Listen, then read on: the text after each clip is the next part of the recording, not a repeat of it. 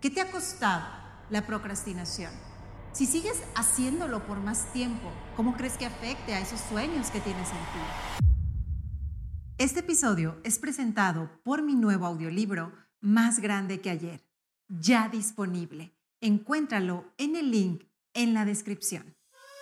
El verdadero empoderamiento no viene de afuera, sino del poder y la grandeza que ya vive en ti. Si quieres dedicar unos minutos para recordar y liberar tu potencial, estás en el lugar correcto. Bienvenido a Empoderarte Podcast. Aquí encontrarás inspiración, motivación, herramientas, prácticas, reflexiones y conversaciones reales para impulsar tu crecimiento personal y el de tu empresa. Exploraremos juntos temas como mentalidad, hábitos, metas, negocios, todos con el objetivo de brindarte el impulso que necesitas para vivir tus sueños.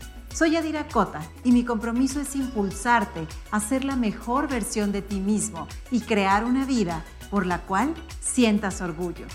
Juntos desbloquearemos tu potencial y abriremos las puertas a nuevas posibilidades. ¿Estás listo? Comenzamos.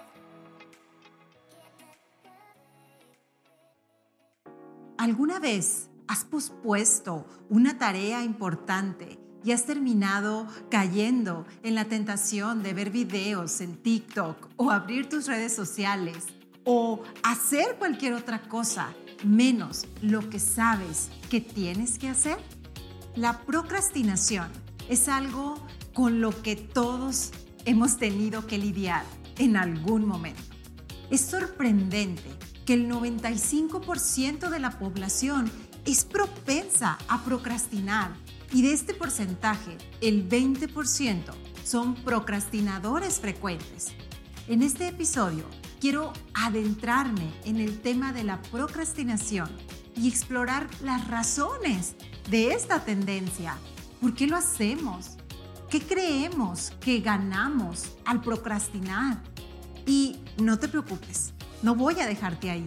También te presentaré tres estrategias efectivas para superar la procrastinación junto con herramientas poderosas y prácticas para que implementes a partir de ahora y que te inspirarán a ponerte en acción en lo que realmente importa para ti. ¿Estás listo para dejar de procrastinar y alcanzar tus metas? Comencemos. Por cierto, este ha sido uno de los temas más solicitados por nuestra comunidad. Si lo has estado esperando, estás en el lugar adecuado. Iniciemos con la pregunta fundamental. ¿por qué procrastinamos? Y la razón que cada uno tenga puede ser distinta. Es importante destacar que el procrastinar no te hace una persona perezosa. Es simplemente un hábito que has practicado tantas veces que ahora te parece natural, incluso automático, el hecho de postergar las tareas que tienes por realizar. Las razones por las que procrastinamos pueden variar y como ya lo dije, cada persona puede tener una razón específica. Algunas de estas razones incluyen uno, ver la tarea demasiado grande y por tanto difícil de lograr. Dos, no encontrar una motivación o recompensa inmediata. Es decir, en el momento que estamos realizando la tarea. 3. Procrastinamos por estrés. Muchas veces nuestra mente está ocupada lidiando con algún tema estresante para nosotros.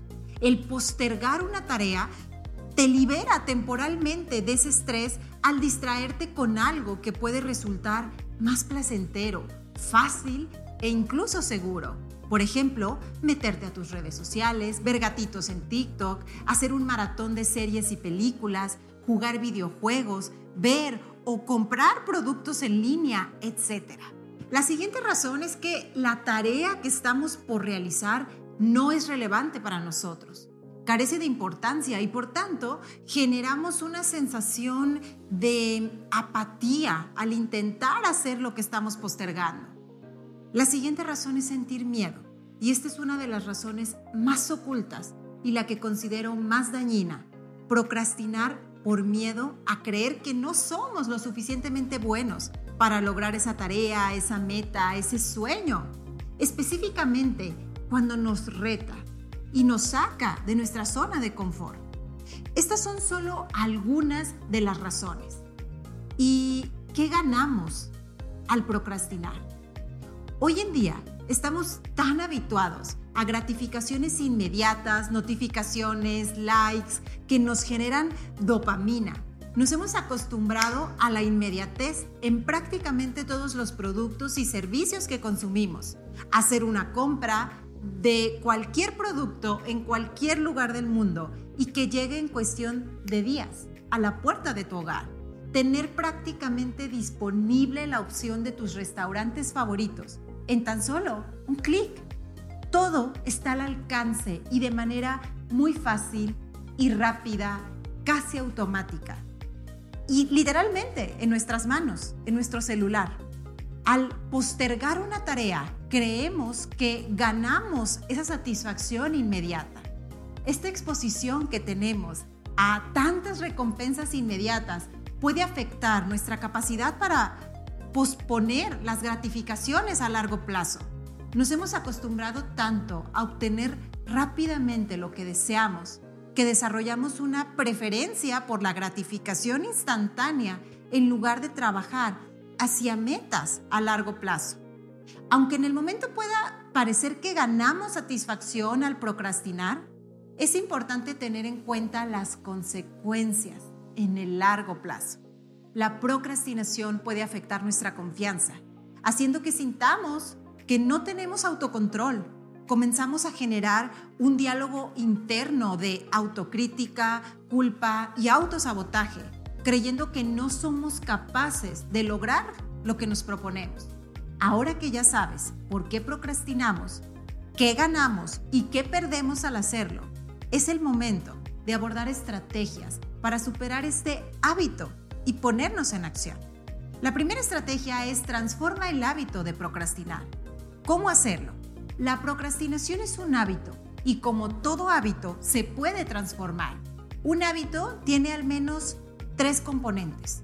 Un estímulo, es decir, algo que detona determinado comportamiento.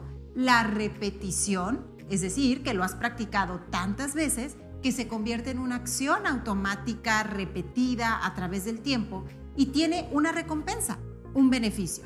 Para transformar el hábito de procrastinar, puedes usar alguna de estas herramientas e ideas para que sea más fácil para ti. Primero, crea una visión de ti mismo que te haga levantarte con emoción cada mañana. Este es un paso fundamental, porque cuando no sabemos a dónde vamos y no sabemos qué queremos, podemos sentirnos perdidos y al estar en este estado de confusión, no sabemos qué es importante y qué acciones están en congruencia con esa visión. Y vamos cambiando de meta en meta o permitiendo que distracciones externas tengan nuestra atención en lugar de enfocarnos en lo que realmente importa. Así que crea una visión de ti, un mapa, una ruta que puedas seguir con inspiración y motivación cada día. Haz que esa visión de tu vida sea un estímulo para el hábito de ponerte en acción. Escríbela en una tarjeta, pégala en un post-it, ponte en la alarma de tu celular al despertar, haz un vision board donde coloques imágenes que estarán como impulsores para tu subconsciente y para el nuevo hábito que estás creando, que es el de ponerte en acción. En este punto me encanta la metáfora de armar un rompecabezas. ¿Has notado que las piezas que se colocan más rápido son las del final? Sucede porque estás teniendo una imagen más clara de todo el rompecabezas armado y te motiva a concluirlo, a poner las siguientes piezas. De igual manera, cuando tienes una visión, es más fácil ver las siguientes piezas y motivarte para ponerte en acción. Ya establecimos que una de las razones por las que procrastinamos es que nos permite llenar temporalmente eso que nos resulta estresante. Por ello, encuentra maneras de liberar tu estrés. Mueve tu cuerpo, medita, practica mindfulness, baila, escribe en tu journal. Al tener formas saludables de lidiar con el estrés, evitarás que se convierta en un obstáculo para tomar acción. Divide la tarea a realizar en pasos alcanzables. Si la tarea que estás posponiendo parece abrumadora, divídela en pasos más pequeños y manejables. Esto te permitirá ver tu progreso y aumentar tu confianza a medida que avanzas. Gestiona tu tiempo. Prioriza lo que es congruente con la visión que has creado para ti y pon en tu calendario esas acciones y pasos que has diseñado para completar la tarea. Elimina las distracciones.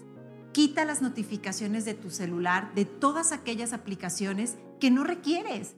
Yo realmente no tengo ninguna notificación activa y esto ha representado un gran cambio para mí, particularmente cuando descubrí que vemos el celular en promedio más de 100 veces al día.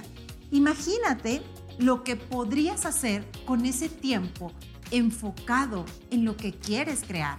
Alguna vez escuché el por qué Steve Jobs pintó las paredes de su oficina en blanco. Respondió que para pensar con claridad y mantenerse enfocado, realiza una dieta de la procrastinación.